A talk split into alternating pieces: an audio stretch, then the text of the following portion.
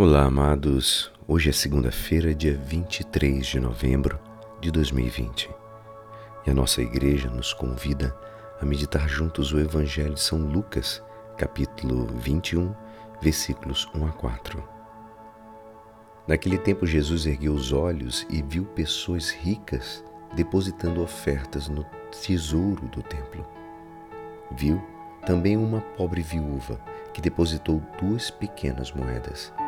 Diante disso, ele disse: Em verdade vos digo que essa pobre viúva ofertou mais do que todos, pois todos eles depositaram como oferta feita a Deus aquilo que lhes sobrava.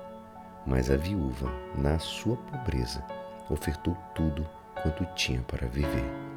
Esta é a palavra da salvação.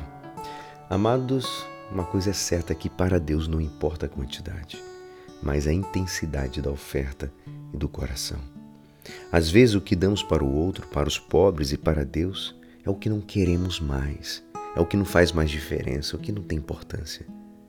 Às vezes, a pessoa, até no ofertório, vai lá, tira do seu bolso todas as moedas que tem e aquela que não tem valor algum, ela vai e deposita. Às vezes, vamos tirar o que temos da nossa casa para ajudar o pobre e damos coisas quebradas, rasgadas ou coisas que não servem mais para nada, até coisa suja, gente. Isso não é generosidade, é na verdade um livramento. Queremos nos livrar das coisas e damos. A oferta é aquela que é feita do coração, onde somos capazes de tirar algo de nós mesmos para dar para o outro. A grande oferta é aquela que oferece a si mesmo. Que beleza para nós é o exemplo dessa viúva. O pobre aqui que ele diz não é pejorativo, é o significado evangélico que ela tem.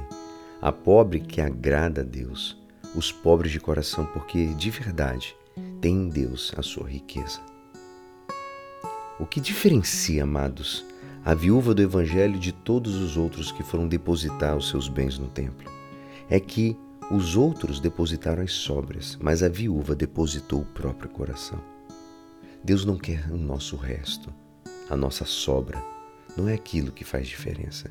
Deus quer o nosso coração, nossa oferta generosa, intensa da vida, do tempo, do nosso trabalho, daquilo que é tirado do suor da nossa dedicação e dos nossos esforços de cada dia.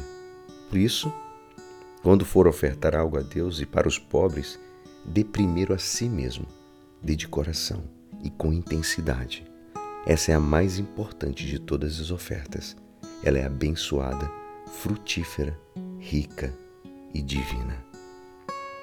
Que possamos iniciar essa semana nos doando por completo a Deus e aos nossos irmãos. E é assim esperançoso que esta palavra poderá te ajudar no dia de hoje que me despeço. Meu nome é Alisson Castro e até amanhã. Uma ótima semana.